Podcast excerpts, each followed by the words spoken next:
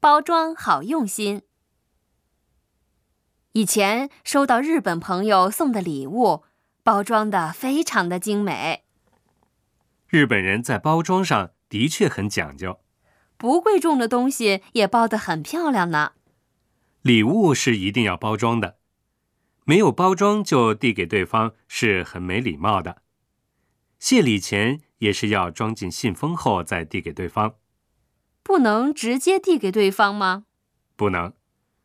中国结婚仪式上的红包或者压岁钱要放在红色的纸袋里，对吧？是的，但除此之外，金额小的钱的话，不用放信封里。